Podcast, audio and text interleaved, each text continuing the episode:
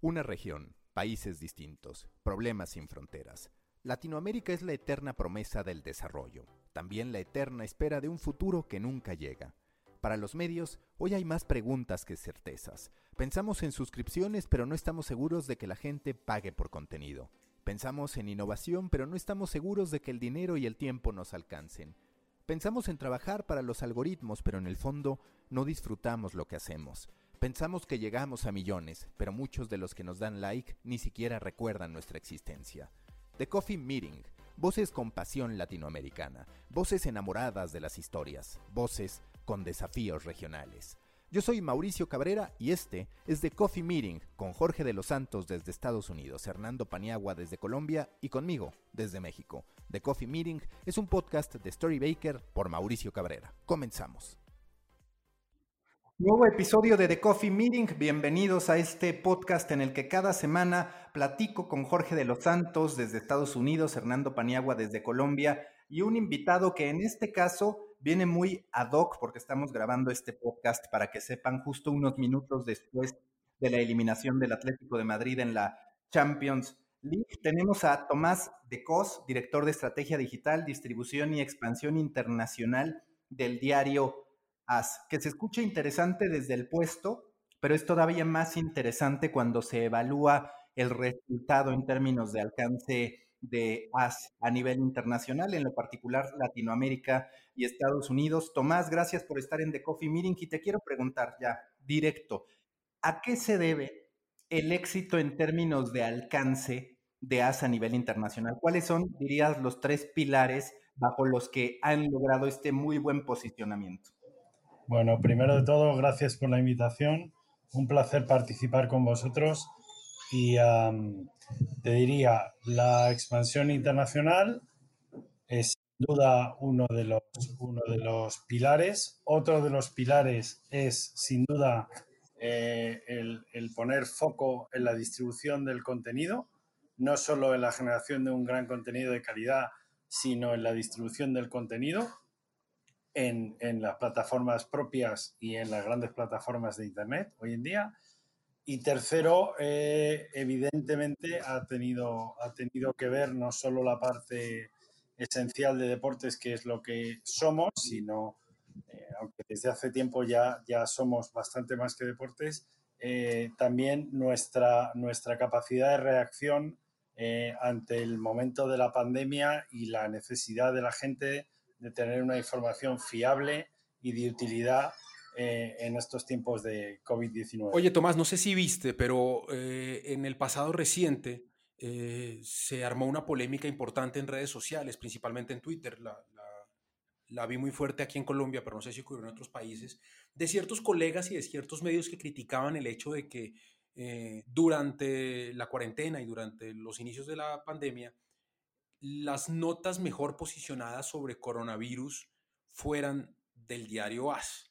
Eh, muchas de las personas que hacían la crítica decían que, resultaba una especie de irresponsabilidad por parte del algoritmo posicionar una nota que evidentemente se había hecho con el objetivo de estar marcando ahí y no las notas que hacían los periodistas que salían a la calle, que investigaban, que estaban informando. Eh, y por otro lado, pues había personas que, pensaban que pues al final esto era un trabajo eh, igualmente valioso, rescatable, admirable de parte de ustedes. Eh, y, quería saber qué, opinión tienes sobre esa discusión que se formó en las redes.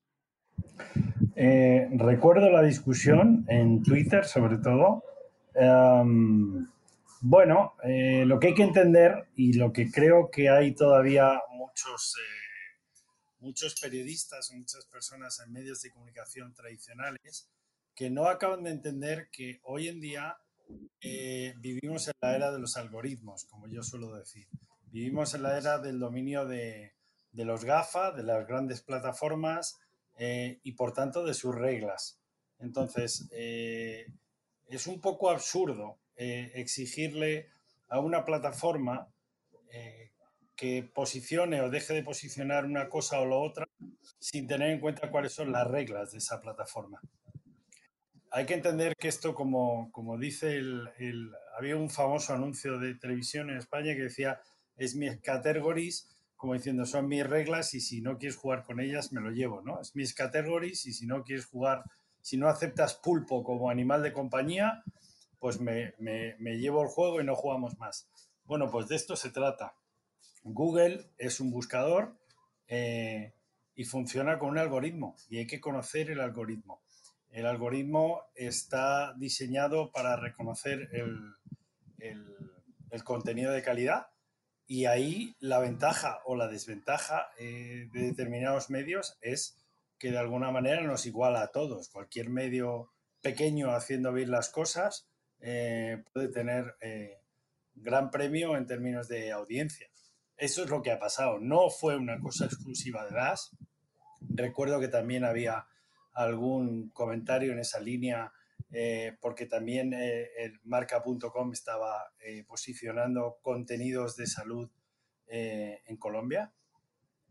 Pero es que objetivamente esos contenidos de, de salud eran, eran buenos y además, bueno, pues en todo lo que valora el algoritmo, pues evidentemente algunos medios van en ventaja respecto de otros ya está. No, eso no anula el, trabajo periodístico de nadie, pero no entender que hoy en día la distribución del contenido es parte del juego, pues eh, bueno, yo no, no, no, no acabo de entenderlo. Quiero decir, si uno quiere jugar en Google, hay que jugar con las reglas de Google y por tanto hay que conocerlas. Oye, oye Tomás, y, ya, ya, ya que nos estás ah, platicando de esto, y sin darnos tu receta secreta, ¿cuál es, hablaste del contenido de calidad, ¿no? Ah, ¿cuál, es, ¿Cuál es el contenido de calidad? ¿Cómo lo diferencias? O mejor, para Google, ¿qué es el contenido de calidad? ¿Y cuáles otros tips también nos puedes dar aquí para, para realmente encontrar la forma del algoritmo? Mira, yo mm, si algo creo a pies juntillas es que los medios tradicionales tenemos mucho que aprender de las grandes plataformas que dominan hoy eh, el, mercado digital. Y lo que hace esta gente es, esencialmente es poner a los usuarios o a sus clientes en el centro de toda su estrategia. Ser lo más customer centric que se puede ser. Eh, y nosotros durante muchos años, y cuando hablo de nosotros hablo de los medios de comunicación, no lo hemos sido. Nosotros no hemos dado los mejores contenidos durante, o sea, muchas veces lo hemos hecho, pero quiero decir, en, ocasiones no hemos dado el mejor contenido y sobre todo no hemos dado la mejor experiencia de cliente que se le puede dar a nuestro lector. Digamos, siempre hemos tendido a valorar más a nuestro cliente B2B, al anunciante, que al B2C, el lector. Y aquí es, el, es un poco el, el debate de si es antes el huevo o la gallina, si es antes el lector o es el anunciante. Yo aquí lo tengo claro. Si no tenemos grandes eh, masas de lectores, ningún anunciante estaría interesado en poner su publicidad en nuestro sitio web. Con lo cual, eh, creo que tenemos que retomar un poco eso que sí hacíamos en los medios de papel o en los medios eh, offline y tenemos que volver a hacerlo. Eh, y eso pasa por tener un contenido completo, por tener un contenido enriquecido, eh, por tener una publicidad que no moleste, que no sea invasiva, que no retarde la carga de la página, que no me haga consumir datos de mi línea móvil de forma innecesaria, etcétera, etcétera, etcétera. Entonces, evidentemente, la densidad de palabras, lo enriquecido que sea el contenido, influye en que sea visto a ojos de Google como contenido de calidad. Pero luego hay otras pequeñas cosas que nos pasan a todos y que vamos aprendiendo porque vivimos en el mundo digital y esto va de prueba-error, eh, que cometemos errores por mantener rutinas de trabajo, flujos de trabajo o, o seguir trabajando en resumen como trabajábamos hace años y algunas de esas rutinas no son buenas a ojos de Google. Tenemos que entender que Google tiene una ventaja competitiva importantísima. Cuando sobre cualquier pieza que realicemos nuestro medio, él nos está comparando en tiempo real con esa misma pieza de todos nuestros competidores. Sabe el número de que tenemos nosotros versus los competidores. Si tiene vídeo o no tiene vídeo, si tiene imagen o no tiene imagen, etcétera, etcétera, etcétera. mucho, a veces corremos mucho y damos un contenido que cuando lo rastrea el bot es, mm, es muy poco y seguimos trabajándolo por detrás, pero el bot ya nos visitó. Bueno, hay, es, es, cogerle la, mano al juego. Lo que yo me pregunto después de lo que has dicho entonces, eh, Tomás, es que eh, si el secreto ahora entonces es aprender a escribir para un robot, ¿qué tanto termina afectando esto al periodismo? Porque no, no estaríamos escribiendo entonces para gente eh, que es como ha sido siempre, sino estamos escribiendo para agradarle a una máquina.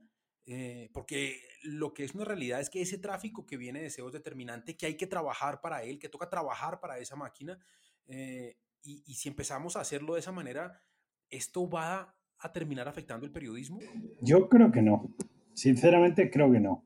Creo que cuando a mí alguien me pregunta mm, cómo se debe hacer la mejor pieza SEO optimizada, mi respuesta muchas veces es escríbelo como si lo fuera a leer tu papá, como si quisieras que alguien lo leyera y se sintiera muy orgulloso de tu trabajo de, tu trabajo en sí, de, de, las puertas que le ofreces al lector a, leer más o a profundizar más del tema, eh, porque el contenido es lo más enriquecido posible.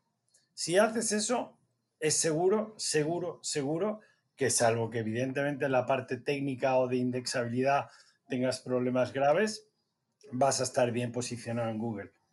En general, como, como Facebook, pero en este caso que nos ocupa Google, eh, de verdad que, y se ve en el programa de Google News Initiative, eh, de verdad que tienen eh, un, un, deseo de, de, mejorar el periodismo y, y, de verdad de ofrecer los mejores resultados de búsqueda a sus usuarios. La ventaja competitiva que tenemos es precisamente eso.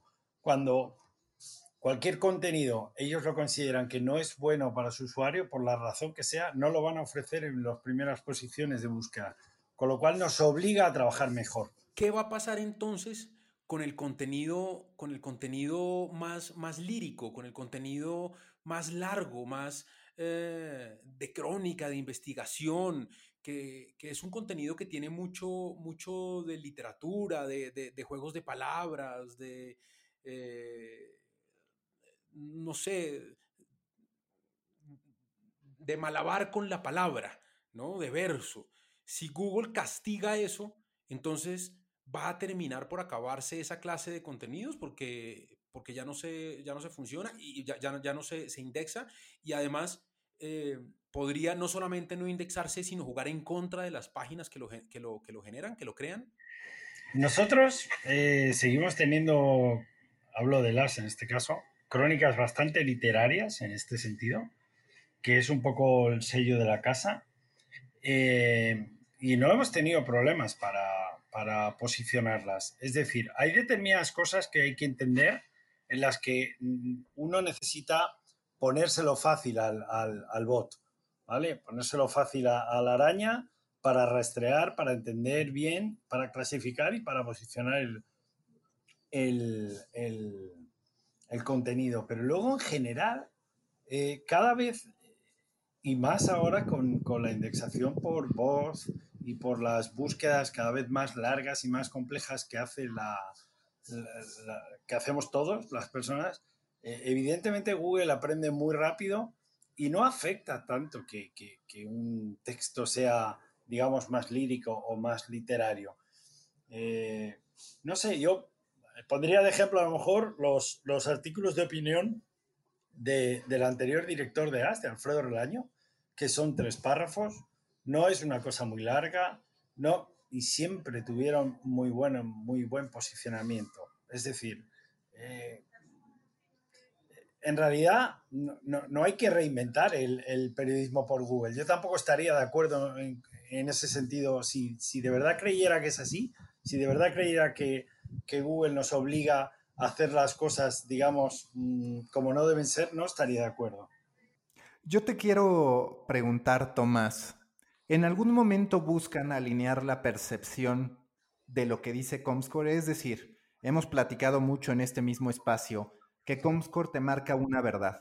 Y esa verdad cuando tú vas a la calle, pues posiblemente la mayoría de los usuarios no la van a tener en el mismo orden o en muchísimos de los casos ni siquiera van a identificar a algunos en el top 10. No te digo qué pasa con AS porque saben de dónde viene, pero está de por y demás, que es de Perú y tiene fuerza y demás, pero que en México ni siquiera se identifica. Ustedes, por tema de marca y por modelo de negocios, aspiran a algo más que brillar a través de este gran trabajo, que por supuesto no lo demerito en Google, de estar en las primeras posiciones en Comscore, porque de pronto, a ver, la lectura para uno que está dentro de los medios deportivos o que es fanático o especialista, se entiende que aparezcan marca y as entre los más seguidos de México, de hecho los más consultados de México, pero por el otro lado es cierto que la realidad, que el termómetro entre los aficionados no pasa por una preferencia o por un top of mind de marca y as en México. Claro que saben de dónde vienen, su origen, muchas veces se valora mucho más la marca madre, por así decirlo, que es la de España, que la versión local. Ese, a ese respecto, ¿cómo lo atacan y qué planean para que la marca sea poderosa más allá de ese alcance y de esa realidad que dibuja Comscore?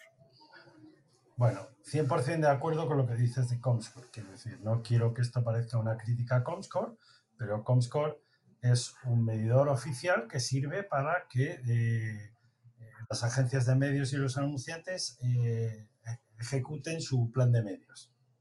Punto. Y tiene eh, luces y sombras como, por cierto, como los medidores anteriores. O sea que tampoco, tampoco aquí eh, cambia mucho la cosa. Lo importante es que las reglas son las mismas para todos, ¿vale? El, partido dura 90 minutos y se juega siempre con bar o se juega siempre con, sin bar, como queramos verlo, pero son las mismas reglas para todos.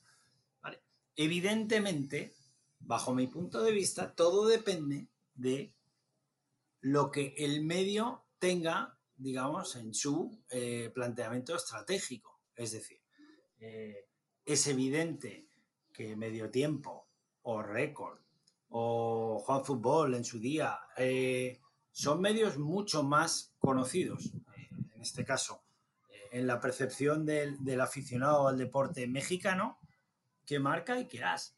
Es evidente, le queda más cerca, son marcas mucho más conocidas, pero sí es verdad que una cosa que ha pasado en digital es que de alguna manera ahora ya no, el, marketing tradicional no funciona de la misma manera.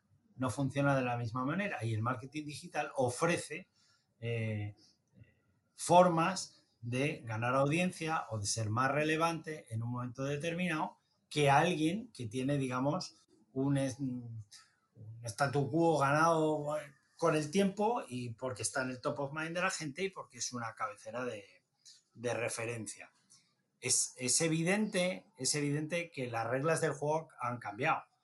No es ni mejor ni peor, simplemente es una realidad. Evidentemente los medios que tienen más dependencia de grandes plataformas normalmente tienen un porcentaje de, de público fiel más bajo. Evidentemente ahora hay medios que están apostando por centrar todos sus esfuerzos porque van a modelos de pago, lo cual me parece correcto y además yo creo que antes o después todos debemos ir ahí eh, y evidentemente están dejando un poco de lado eh, todo la parte de distribución. Pero mientras uno esté en un medio de comunicación donde no esté diseñado o previsto el, paso a pago, eh, creo que es importante entender que hoy el, alcance que se puede conseguir sigue siendo mm, muy variable en función de lo que uno haga distribuyendo el contenido. Porque nos guste o no nos guste, ningún medio de comunicación gasta ingentes cantidades de dinero en marketing para estar en el top of mind de la gente. Hace mucho tiempo que los medios no son grandes empresas poderosas que tienen mucho dinero eh, para gastar en, autopromoción, digamos, quitando las, las televisiones, probablemente pues los demás, pues no funciona así. Entonces, bueno, esto se trata de, competir con unas reglas de juego. Evidentemente la foto que, que, marca Comscore no es la foto que coincida con la percepción de un usuario. En unos casos sí, pero en muchos casos no será así. Tomás, entonces resulta que es mucho mejor negocio, si lo queremos decir así, apostarle al tráfico de SEO, que sí, es muy complicado eh, eh, aprenderle al robot, eh, son muchas variables, hay que estudiar todo el tiempo, pero al final uno termina sabiendo cómo funciona y, es unas funcionalidades justas, un algoritmo justo, en vez de hacerlo para Facebook, que, que uno a veces siente que va a la deriva de un dueño que, que no responde a una junta directiva, sino responde a su, a su ánimo y un día se levanta y dice, hoy todos tienen que hacer eh, contenido en vivo y salen todos a comprar herramientas para hacer lives. Y luego hoy todos tienen que hacer encuestas y a los meses dicen, no, ya se acabaron las encuestas, ahora es contenido en demanda, ahora es contenido corto, ahora es contenido largo. Porque sí, Facebook funciona, trae un buen tráfico, pero esta cambiadera cada rato... Eh, pues resulta agotadora y y, los medios terminamos perdiendo dinero. A ver, yo eh, primero os devolvería la, la, pregunta, ¿no? Que es algo que, yo he hablado muchas veces con, mis colegas en Madrid, en el sentido de si tuvierais dinero y solo pudierais comprar uno, y entendiendo que, eh, que en Facebook, bueno, pensemos que Facebook no fuera Facebook más Instagram más WhatsApp, si solo fuera eh, Facebook versus Google, ¿os gustaría ser el dueño de cuál? A mí sin duda de Google, sin duda. Y no, no quiero con esto mm, restar mérito a Facebook, que me parece una plataforma brutal y probablemente mm, poca gente como, como, como, como el conglomerado de Facebook, si a ello le sumamos Instagram y WhatsApp, tiene mayor data de, todo el mundo. Probablemente ni todos los servicios secretos de, los principales países del mundo tienen más información de lo que tiene la compañía de Mark Zuckerberg. Pero para mí la ventaja competitiva de Google es que hay una búsqueda voluntaria del usuario. El usuario quiere saber sobre esto. Le pregunta al buscador y si tú has sido capaz de, eh, de generar un contenido que responda a esa búsqueda, bueno, pues normalmente tienes, eh, tienes tienes premio en forma de, audiencia. Pero sobre todo es por eso, porque es, es intencional. Entonces, de alguna manera, en el, ámbito que nos aplica de los medios de comunicación, me parece más lógico. Es decir, hay un montón de páginas de how to do que tienen mucho sentido, que son de gran utilidad para la audiencia, sean mm, estén alejados de los contenidos de actualidad o de última hora de medios de comunicación, pero me parece que, tiene todo el sentido. No me gusta tanto las plataformas de las redes sociales, primero porque creo que son más complejas para los medios de comunicación. Primero porque eh, durante mucho tiempo se han visto mm, enfocadas 100% a pescar audiencia. Y no, eso va un poco contra la esencia misma de lo que es una red social, que lo que se trata es de interactuar, de generar una comunidad, etcétera, etcétera y, de tener un engagement y una conversación ahí que no es, que coincide muy poco con lo que durante muchos años los medios de comunicación hemos hecho en, en esas plataformas tipo Facebook. Y luego, por lo que decía de la intencionalidad, en Google está muy claro que si alguien está buscando, no sé, hotel en Madrid, está interesado en eso. Eh, si tú tienes un buen contenido periodístico o no sobre los mejores hoteles en Madrid, tiene sentido eh, satisfacer esa búsqueda.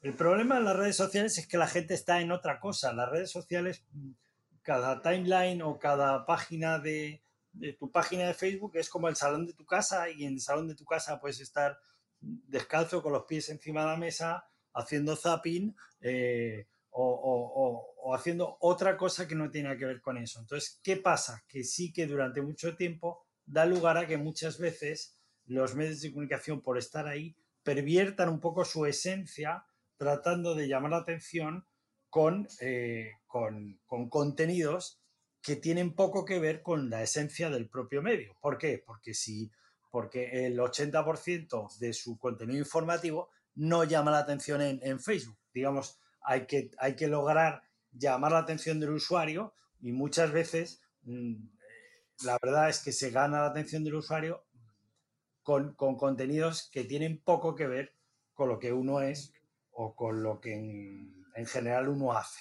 Entonces me parece más lógico, me parece que casa mejor Google con los medios de comunicación que Facebook. Evidentemente, Facebook aglutina millones de personas, tiene una fidelidad brutal, son usuarios que se conectan un montón de veces al día y evidentemente es un poco absurdo eh, no pensar que, puedes, eh, puede ser interesante como medio de comunicación, como marca, esté ahí. Pero ya no tanto, yo creo que hay que revisar un poco eh, la razón del estar en Facebook. Y no tiene que ser tanto un, tema de captación de audiencia, sino de, creación de comunidad, de atención al cliente, si me apuras, de, engagement, de generar compromiso con una audiencia y hacer un poco marketing. Extender tu marca no deja de ser un, escaparate más de lo que es tu marca.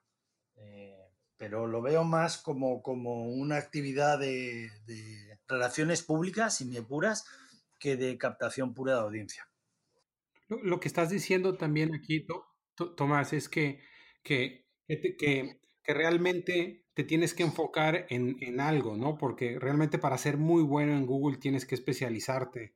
Y luego tienes, también tienes Facebook. Y yo he visto que varias empresas tienen a su experto por red social, ¿no? Uno para Facebook, lo tienen para Twitter, otro lo tienen para, para Instagram. Y tú dices, no, ¿sabes qué?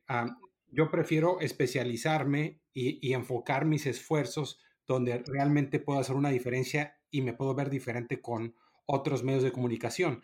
Y, y, ese está alineado a lo que tengo como ventaja competitiva también. Creo que hay que probar, ¿eh? O sea, que creo que hay que, que probar. Hay, por ejemplo, yo me queda muy lejos por edad y, demás, pero reconozco que cuando una plataforma como TikTok eh, me llama poderosamente la atención. Creo que nunca vi una mayor facilidad de uso y una plataforma mm, más moderna desde el punto de vista tecnológico y de experiencia de usuario. Es brutal. Te, te hace tener un consumo casi impulsivo uno prueba y cuando se da cuenta no, no da crédito de que lleve 40 minutos viendo un vídeo detrás de otro en bucle. Es increíble. Bueno, hay que probar, pero ¿tiene sentido que todos los medios estén en TikTok? Pues probablemente no. Pero también si no lo pruebas, no lo sabes, de alguna manera, ¿no? O sea, yo creo que hay una parte del digital que no debemos renunciar a ella, que es todo el tema de la experimentación porque por ahí encuentras nichos que te ofrecen llamar la atención a públicos o targets de públicos que uno no tiene y en los que puedes estar de alguna manera introduciendo poco a poco eh, tu marca y hay que probar, pero evidentemente eh, no tanto para captar audiencias, sino con otros propósitos como los que hemos comentado de llamar la atención de conversar, de, interactuar. Eh, en general, eso de, como una extensión de tu marca, más que de captación pura, pura, dura de, tráfico, ¿no? Porque si no, a veces caemos en la, perversión y en generar eh, contenidos un poco dudosos en algunos casos, ¿no? Yo te quiero preguntar, Tomás, ¿Cuál va a ser el lugar de los medios deportivos en un contexto en el que cada vez más los propios futbolistas, los propios deportistas son creadores de contenido? En un contexto en el que, por ejemplo, el Barcelona sale a decir uno de sus altos directivos que el contenido será parte medular de su estrategia. Ahora con la pandemia hemos visto también una serie de limitantes en distintas competencias para los periodistas, se termina hasta cierto punto la conferencia de prensa tal como la conocíamos. Es decir, cada vez más, salvo que tengas derechos de transmisión, es complicado diferenciarte y de pronto el punto de vista en primera persona que puede tener un futbolista, que puede tener un deportista, ha pasado con la burbuja de la NBA, donde los propios jugadores son quizás los que generan contenido que se hace más viral, uno se pregunta, ¿dónde queda el rol de los medios de comunicación deportivos? ¿Queda en estar alimentando la polémica y queda en estar haciendo algunas crónicas muy bien escritas o reportando algunas cuestiones? ¿Dónde va a eh, estar? contestando en contestando a, Hernando, porque estaba escuchando varias preguntas a la vez, yo diría que, es, es difícil. Yo creo que hoy en día, hoy en día, bueno, hay jóvenes que lo consiguen, ¿no? Ahí está el fenómeno de los influencers y hay gente que es capaz de, aglutinar millones de seguidores haciendo un contenido que luego eh, se posiciona bien, sobre todo en, YouTube, que no deja de ser una extensión de, Google, ¿no? Y, la, plataforma rey en, en el formato de vídeo. Pero en general yo diría que hoy en día prácticamente el 100% de, de, los trabajos son trabajos en equipo. Entonces, sí creo que puede haber pequeños medios originales distintos de nicho, creados, digamos, con, con, un grupo pequeño de personas, pero tanto como para llegar al, al, al, medio unipersonal, me surgen dudas. Nunca uno es capaz de aglutinar todo el, todo el talento. Eh, eh, en uno mismo como para hacer algo así, ¿no? Probablemente el blog de Bill Gates y poco más. Eh, pero sí que es difícil tener eh, un conocimiento específico de una materia para contar historias de manera relevante y además tener un montón de conocimiento en la parte de distribución y además conocimientos de marketing para eh, hacer relevante ese medio desde el punto de vista de la marca lo veo complicado, la verdad. Creo que, creo que es importante el trabajo en equipo. ¿Cuál va a ser el lugar de los medios deportivos en un contexto tan complejo en el que cada vez más los futbolistas, los deportistas se convierten en creadores de contenido, tienen audiencias instaladas que pueden llegar a ser incluso más numerosas que las de los medios de comunicación o incluso más numerosas que las de su equipo. Por el otro lado, los propios equipos apuntan a la generación de contenido como una unidad fundamental de su negocio, como lo ha declarado el Barcelona. Si tú no tienes derechos de transmisión, cada vez estás más limitado. ¿Dónde va a quedar el medio deportivo en su utilidad frente a tantos flancos abiertos? Pues yo en este caso te diría, soy bastante optimista. Yo suelo ver el, vaso siempre medio lleno. Yo creo que es una realidad vivimos en la época de los influencers y probablemente no hay influencers del nivel de las grandes estrellas del deporte, ¿no? Que mueven a millones de personas y en sí mismos son, casi multinacionales y, empresas que generan millones y millones de, euros o de, dólares. Por otro lado, es verdad que también yo creo que cada vez se ve más, más claramente eh, de alguna manera que la, comunicación eh, no es del todo real o no es del todo eh, clara o limpia. Es decir, pasa un poco como con los influencers, ¿no?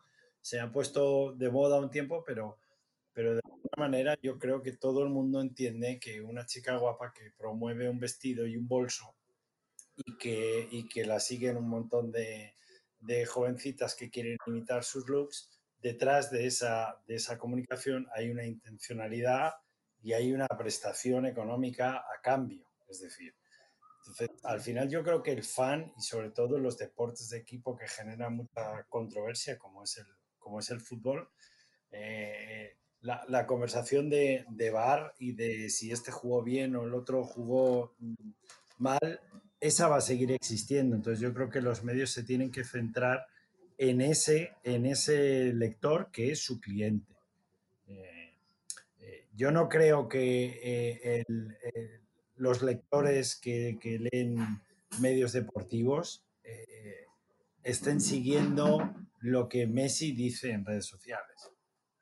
Quiero decir, aparte, Messi no cuenta todos los días historias interesantes en redes sociales, lo cuenta de vez en vez y siempre porque le interesa. Entonces, eh, yo creo que esa falta de naturalidad en la intencionalidad del mensaje hace que los medios de comunicación deportivos sigan teniendo sentido. Por otro lado, el futuro yo creo que pasa por seguir, eh, digamos, haciendo periodismo. Yo soy, en este caso, más crítico con, la prensa económica, que siempre ha sido, de alguna manera, bueno, poco, poco periodístico, digamos, ¿no? probablemente si, si, los medios económicos de todo el mundo nos hubieran hablado y advertido a tiempo de todas las tropelías que estaba haciendo, estaba haciendo cierta parte de la banca eh, con la crisis de 2007-2008, eh, probablemente se hubieran ganado el, el, favor del público para siempre, pero no lo hicieron. ¿Por qué? Porque al final pues son, son, son medios, eh, digamos, donde, donde el periodismo en muchas ocasiones brilla por su ausencia mientras que un periódico deportivo es importante que siga diciendo si el América jugó bien, el América jugó mal, o, si, o si Santa Fe eh, merece estar en, la Liga Colombiana o no, o, ganar el partido o no. Es decir, eh, eh, la esencia del periodismo, de la crítica, ¿vale? Tiene que estar ahí y eso da sentido al periodismo. Es verdad que en los últimos años en España, por ejemplo, se ha dado un fenómeno que es un poco el periodismo de, bufanda, ¿no? Donde, donde hay, hay, periodistas que identifican, al contrario que el modelo clásico de, mantenerse de alguna manera en eh, eh, tratar de ser lo más objetivo posible y, ocultar, digamos, si uno es fanático de un club o de otro, se le da un poco la vuelta porque parece mm, casi hasta más, más, eh, más noble el que dice, bueno, yo estoy aquí y yo le sigo a este equipo eh, y esta es mi actividad, pero que todo el mundo sepa que mi actividad evidentemente está influida porque yo eh, soy del Madrid o soy del Barça o soy del Atleti o soy del equipo que sea. Yo creo que el periodismo deportivo tiene que centrarse en, lo que habla la gente en los bares, en la calle, en lo que estarán hablando hoy los seguidores del Atlético Madrid eh, después de la derrota contra el Leipzig. Si debió jugar este o debió jugar el otro. Si se centran en eso, si se centran en eso, eso sigue siendo mucho más enriquecedor que lo que haya puesto hoy o mañana, porque probablemente hoy no ponga nada, Joe Félix en su cuenta de redes sociales. Y el problema ahí, Tomás, lo que yo te diría es los anunciantes también van a entender esa diferencia porque pues cada vez más vemos a las marcas deportivas generando sus propios anuncios en redes sociales. Muchas veces no necesitan más que de sus assets llamados deportistas o equipos para amplificar su spot. Y de pronto tú como medio de comunicación dices, pues es que lo tengo que llevar porque de eso están hablando todos. Es decir, los anunciantes, los patrocinadores van a entender ese valor y esa distinción entre el creador de contenido independiente, entre el creador de contenido institucional, entiéndase un equipo o competencia, y el medio de comunicación? Eh, yo es que creo que, es verdad que las, fronteras del contenido publicitario eh, cada vez son más finas y que cada vez además se hace un trabajo eh, mucho más profesional. Eso no, cabe ninguna duda. Pero creo que al final, por ejemplo, te pongo un caso cercano. Yo creo que todos los medios del mundo hemos reflejado y hemos hablado de, The Last Dance, el, serial de Netflix sobre, sobre el último año de los, de los Bulls de Michael Jordan, ¿no? Pero al final no deja de ser un producto periodístico de primer nivel de ESPN eh, y de eso se está hablando. ¿Vale? O se ha hablado y todos los medios hemos reflejado las historias, si Pipe no estaba pagado como debía, los conflictos internos entre el manager general y el, y el, y el entrenador, etcétera, etcétera. Pero sin embargo, hoy vemos productos de primerísimo nivel. Recientemente aquí están pasando por televisión un anuncio de, Nike con una edición de vídeo que roza la perfección, que utiliza todos y cada uno de los deportistas que tiene a nómina de un montón de deportes distintos eh, y que acaba diciendo, pues eso, eh, nada puede parar al deporte, nada puede, parar puede pararnos a nosotros. Está muy bien, pero todo el mundo sabe que es un spot publicitario y que el objetivo de eso, más allá de que de, los valores de, de superación, de esfuerzo, de admiración que genera la gente que tiene una habilidad especial para hacer determinadas acciones. Eh, todo el mundo sabe que es un anuncio de Nike. Y, ya está, es muy bonito de ver, pero ya está, no tiene más trascendencia. En cambio, eh, esto que te digo del, del, serial de Last Dance, me parece que ha tenido una trascendencia brutal en todo el mundo. Esto un poco demuestra que sí ha para mí, una diferencia clara entre lo que es el, la información más o el contenido más periodístico eh, y, lo que es eh, más publicitario.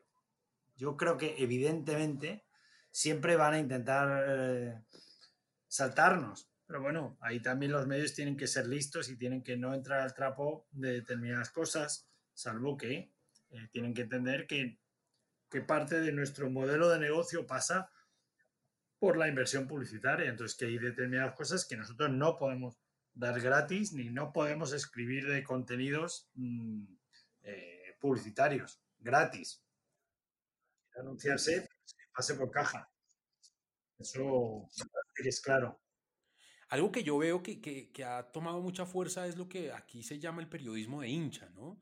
Eh, y, en medio de eso, o, un poquito antes de eso, el exceso de opinión en el, en el periodismo, y estoy hablando del periodismo deportivo, eh, es como que estamos llenos de eso, como que ahora todo, todo periodista que se gradúa de la universidad lo primero que quiere hacer es agarrar un micrófono o, una hoja en blanco o una, o una cámara y decir quién debe ser el técnico, quién es mejor, quién para su opinión es mejor si, si Messi o, Cristiano, eh, si el Barcelona o el Real Madrid o el Juventus, no sé, y nadie informa todos opinan, todos dicen, y resulta que en una fuente como esta, donde, donde la audiencia sabe mucho del tema, porque aquí todo el mundo te habla con suficiencia de fútbol, eh, pues eso termina siendo, eh, yo creo que contraproducente.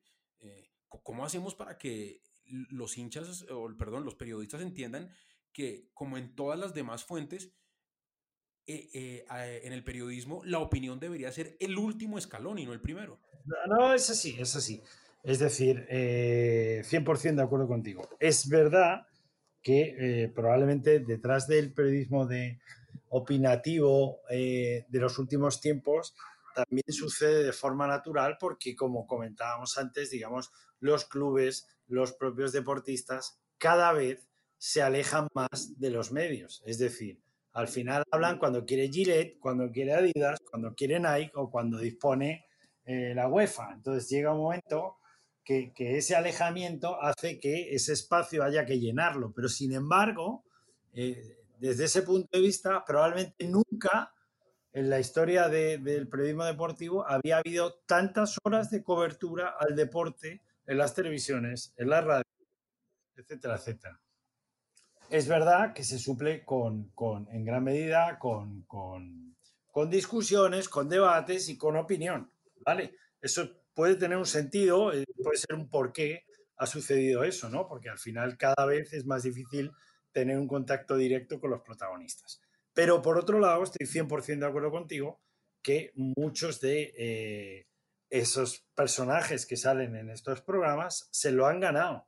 Es decir, lo que me parece muy pueril, y, es algo que nosotros también vemos en, en la gente que nos llega recién salidos de las universidades, es que mucha gente quiere ser Tomás Roncero en dos días. Tomás Roncero es un señor que tiene un valor periodístico inmenso, que tiene una agenda de contactos infinita, que tiene un nivel de información brutal y luego ha creado el personaje. Pero mucho antes del personaje, que es, además no es forzado, no es inventado, es lo que ves, es lo que hay.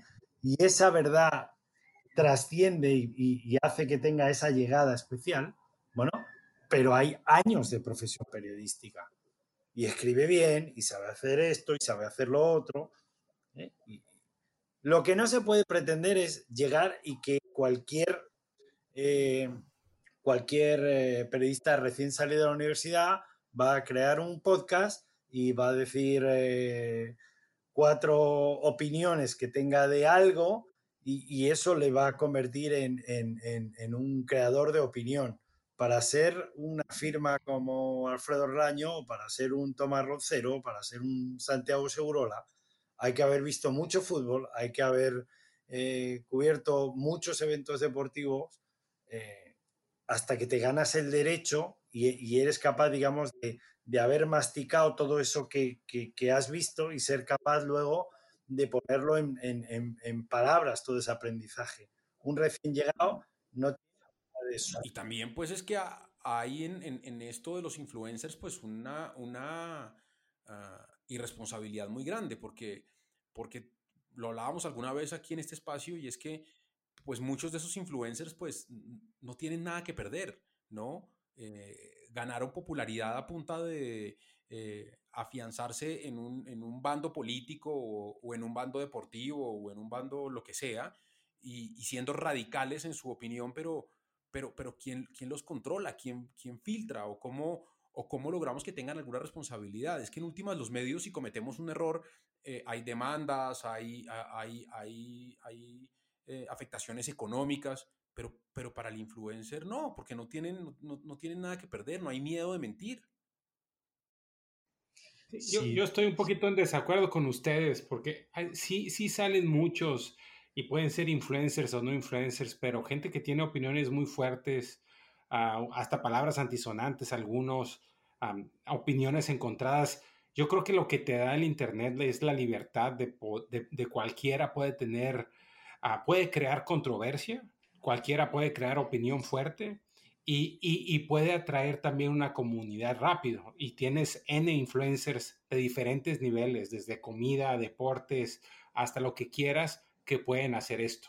Ah, y tienes también aquí, por ejemplo, tienes aquí a los trompianos, a los de Quanon en Estados Unidos, que es gente que inventa cada lo que los demócratas ah, ah, violan niños o que, y que, y que y son parte de un, de una controversia, el deep state, que quieren convertir a todos, y se, cualquier loquera que saquen y la saquen en internet, crean controversia y toda la gente va por algo. O sea, yo creo que es muy loable querer mantener a, la, a, a, las personas que tienen la experiencia y, y, el peso como alguien que pueda ser un referente para medios, pero en Internet es, es, es, el, es el Wild Wild West. O sea, cualquiera puede agarrar un, un, un following muy fuerte. Sí, sí, Sí, pero, pero para ser consistente, quiero decir, para ser consistente y duradero en el tiempo, en la parte de opinión, yo creo que es necesario que vaya compasada de un conocimiento de lo que pasa. Es decir, una opinión es valiosa cuando, en función de lo que pasa y con un conocimiento profundo de lo que pasa, se genera esa opinión, ¿vale? Pero cuando permanentemente la opinión no está basada en hechos, me queda raro a mí eso. Para mí hay un, hay un gran caso, por ejemplo, cuando nosotros revisamos los podcasts más escuchados de México, te encuentras con programas de televisión, que bueno, eso lo podemos entender, programas en particular de ESPN.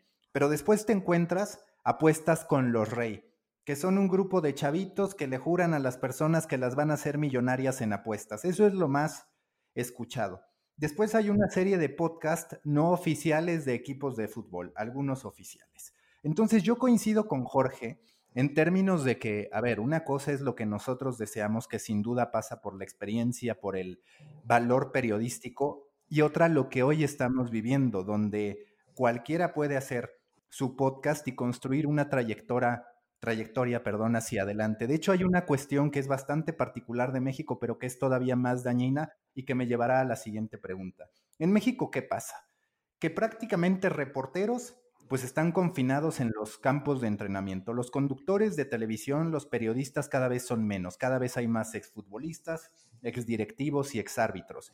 Entonces, ¿con qué te encuentras? Con por un lado periodismo de personajes y con el otro o periodismo de bufanda y con el otro, con los amigos de los futbolistas que nunca van a aceptar una crítica de ese periodismo de bufanda. Entonces estamos perdidos porque ya no hay un punto medio. Y lo que yo te quiero preguntar, Tomás, en tu perspectiva, tenemos que asumir no el deporte, porque eso se entiende que tiene una connotación de entretenimiento, pero tenemos que asumir el periodismo deportivo como entretenimiento, porque a mí me parece que ya todos están montados en esa idea, sobre todo en Latinoamérica. Creo que en España todavía veo de pronto esfuerzos eh, literarios, narrativos bastante distintos, aunque no diría que es la mayoría. Para ti, ¿cómo hacer que este periodismo deportivo se reconfigure cuando hoy todos los que están por salir de universidad o antes, la idea que tienen es, pues quiero ser un periodista de bufanda, porque aparte eso es lo que más funciona en las redes, eso es lo que más impacto tiene, todo lo que polariza, tanto en política como en fútbol, es lo que más se consume.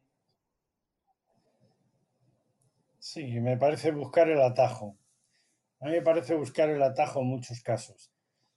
Yo estoy de acuerdo en, que no es fácil y que tiene una atracción especial por, por, la fama, por el dinero, por el... Bueno, pero es verdad que hoy en, en Internet ofrece mm, opciones a todo el mundo de ser relevante. Ahora con los podcasts, pero antes con, los blogs. Es decir, siempre ha existido, ¿no? Eh, es la democratización de la comunicación y eso eh, objetivamente es positivo. También parece hace años que, los blogueros expertos en determinados tiempos, en determinados temas, iban a dejar eh, sin sentido la labor periodística de grandes medios. Bueno, luego no fue así. Es decir, yo creo que es verdad que ahora puede haber puede haber productos que tienen, eh, que tienen éxito, eh, pero, pero vamos a ver si son lo suficientemente duraderos en el tiempo. Cuando un, un, contenido o un programa o un producto es duradero en el tiempo y tiene éxito, evidentemente, evidentemente, algo bueno tiene, evidentemente, por más que pueda ser excesivamente polémico o que busque, digamos, atajos. Pero yo quiero, yo quiero ver a ver cuántos de esos productos van a existir dentro de cinco años. ¿eh? Es decir, eso es, a lo que voy un poco. Yo sí que creo que, por otro lado, conectando la última pregunta que hacías, es imposible hoy en día no entender que la parte del mundo del deporte entronca directamente con el entretenimiento y el ocio, ¿vale?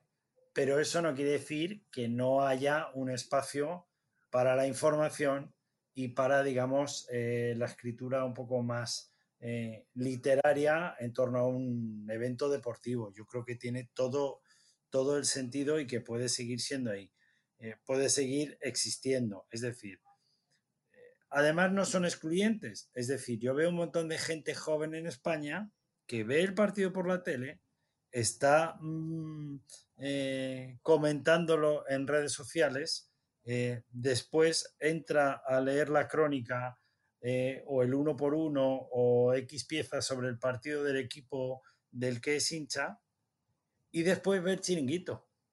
Y al día siguiente habla en el bar con sus amigos. Es decir, no es excluyente el periodismo de bufanda de haber leído la crónica. Evidentemente uno es más llamativo y es un formato que está en auge ahora, ¿vale? Eh, pero que en general, por lo menos en los programas televisivos en España, está montado sobre gente con una experiencia periodística previa eh, importante, es decir, no, no es cualquier recién llegado. Con lo cual, bueno, pues yo creo que las cosas tienen su tiempo para consolidarse y normalmente las cosas que no son muy buenas no se consolidan pero evidentemente la, la democratización de la comunicación en Internet es evidente y además creo que es positiva.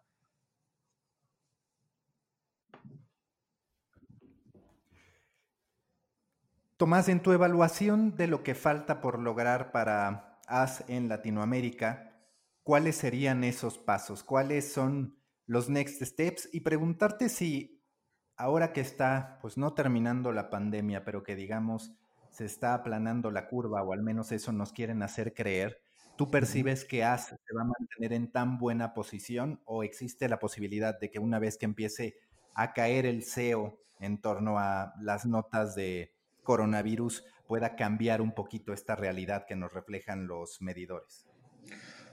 A ver, eh, yo confío en, la situación que vivimos ahora eh, en torno a la pandemia, es absolutamente excepcional, pero nosotros hemos sido números uno en Comscore en México sin pandemia. Lo fuimos durante un tiempo. Lo hemos sido antes en Colombia sin pandemia. Lo hemos sido en Chile sin pandemia. Es decir, evidentemente eh, parece, parece obvio que nosotros hemos sabido reaccionar o aprovechar una coyuntura que era para todos eh, mejor que otros, que a lo mejor han decidido no subirse a ese carro o, lo han hecho, pero no lo han hecho de una forma tan exitosa. Pero quiero decir, eh, yo creo que, Latinoamérica es el espacio natural de crecimiento del diario AS, porque además, eh, no solo por el idioma, sino porque general, eh, ¿cómo decirlo? El deporte internacionaliza muy bien. Al contrario que la política, que los problemas de, Pedro Sánchez o de Pablo Iglesias no dejan de ser una cosa muy local de España y que probablemente por más que, que haya nichos de interés sobre, sobre la situación política en España, en Colombia o en México, no deja de ser algo anecdótico. Lo que importa en Colombia es lo que pasa en Colombia y lo que importa en México es lo que pasa en México. ¿eh? El deporte internacionaliza muy bien porque todos hablamos de todos hablamos de Messi. Y, y, cuando llegan los Juegos Olímpicos, todos nos quedamos admirados con, con, con Biles de la misma manera. Entonces, de alguna manera, Además, luego, evidentemente está la fuerza de lo local. Yo siempre lo he dicho, uno de los aprendizajes que nosotros hemos tenido es que eh, eh, el, clásico por excelencia para nosotros, que es un Madrid-Barça, bueno, el mundo está lleno de clásicos que son de grandísimo interés para, otros públicos. Un América Chivas puede tener mucho interés o más eh, en, en términos de volumen que un Madrid-Barça. Es decir, eh, evidentemente el mundo no está basado solo en, lo top, pero es verdad que los contenidos top o los deportistas top que se concentran, digamos, eh, en, Estados Unidos o, en, Europa, digamos, todos los futbolistas, todos los grandes futbolistas latinoamericanos normalmente compiten en Europa, a eso es a lo que me refiero, pues eso genera un interés. ¿Eso es contenido local de Europa? No, eso es contenido local americano, lo que haga cuadrado. Eh, eh, no se me ocurre nada que pueda ser más colombiano o lo que haga James. Entonces, bueno, yo, yo soy optimista, creo que es el espacio natural de crecimiento nuestro, creo que sigue habiendo muchos millones de personas fanáticas del deporte eh, en América Latina y que es un mercado muy, muy interesante eh, que podemos atacar. A mí lo que me gustaría es pues, seguir ampliando la marca, seguir pudiendo abrir con éxito eh, eh, nuevas ediciones digitales y me parece que ahí es donde tenemos que concentrar todos los esfuerzos. La pandemia pasará, evidentemente pasará, pero bueno.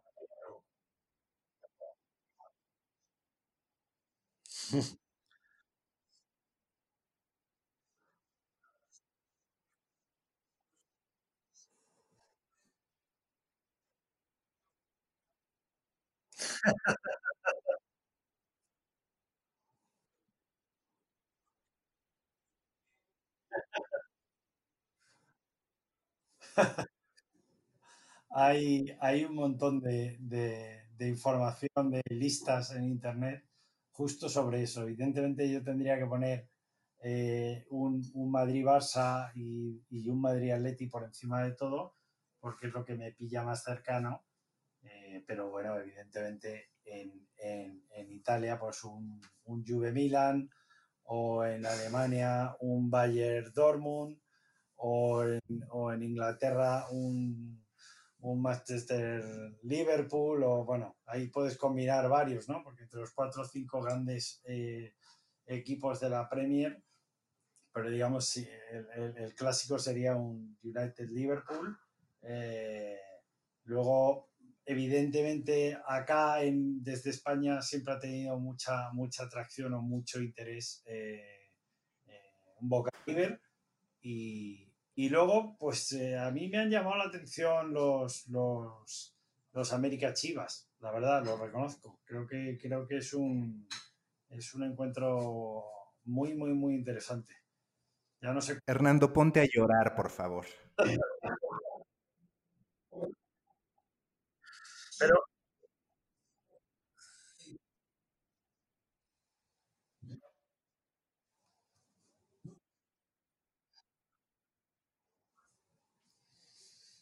Ah, pues no sabría qué decirte, la verdad. La verdad que no sabría qué decirte. Eh, depende de los mercados.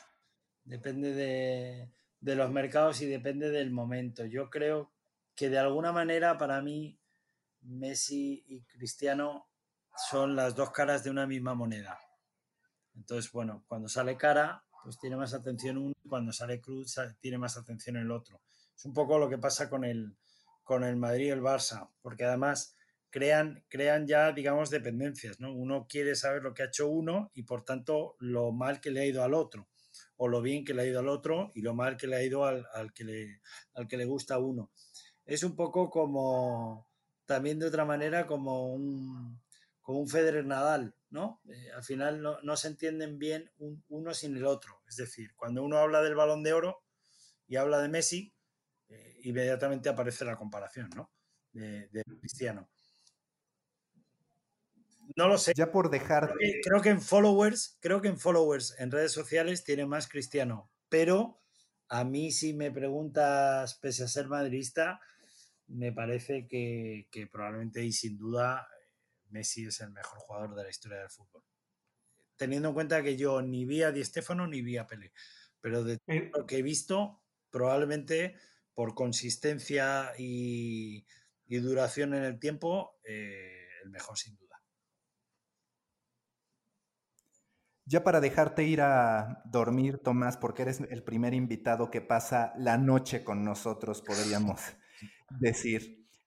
Te quiero preguntar, ¿en qué momento o tú dónde crees que se van a ubicar al final los eSports en su relación con los deportes? Yo sé que has desde hace tiempo genera una serie de contenidos, lo que platicábamos no es solo deportes, tiene una apuesta fuerte por el gaming y por los eSports en particular. ¿Dónde se va a posicionar? Si comparten audiencia, no comparten audiencia, es una cuestión generacional que es irreversible y en algún punto los eSports podrán incluso ponerse por encima. Hay muchas cuestiones de espectáculo que te pueden garantizar más desde los eSports por su propia naturaleza que en los deportes profesionales que se quiebran la cabeza pensando momentos para meter publicidad, para generar emoción, en fin, una serie de desafíos que tienen hoy en día con generaciones a las que cuesta mantener entretenidas.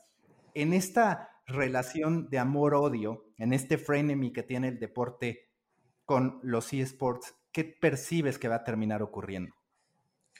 La verdad, la verdad no, no lo sé. Creo, creo que ha llegado para quedarse. Sin duda creo que es un movimiento que ha llegado para quedarse y que cuando uno ve que en, no sé qué pabellón se han juntado 10.000 personas para ver una final entre un equipo de gamers y otro equipo de gamers, evidentemente algo, algo muy importante está pasando ahí y probablemente los medios de comunicación todavía eh, hemos sido incapaces de apreciarlo y de darle la suficiente eh, bola a ese tema, ¿no? ¿no? hemos sido capaces de subrayarlo lo suficiente. Es verdad que probablemente es porque nos queda muy lejos. Es un público muy distante que se maneja en plataformas que no son en las que nosotros solemos tener presencia, como pueda ser eh, Facebook, Instagram, Twitter, eh, en fin, ellos están en Twitch hacen sus, sus streamings ahí, comentan ahí. Es un mundo, es verdad que es un mundo un poco cerrado eh, y hay, en España hay grandes anunciantes, telcos y, digamos, eh, sectores muy potentes apostándole a, los esports. Pero yo todavía no creo, no, no, no veo que nadie haya sido capaz de, de, conquistar ese territorio porque es un público complicado, eh, complicado también para las marcas. Es decir, no es un público fácil que se deja llevar o que lo veo, lo veo, lo veo complicado. Creo que sin duda tiene interés, creo que sin duda tiene audiencia.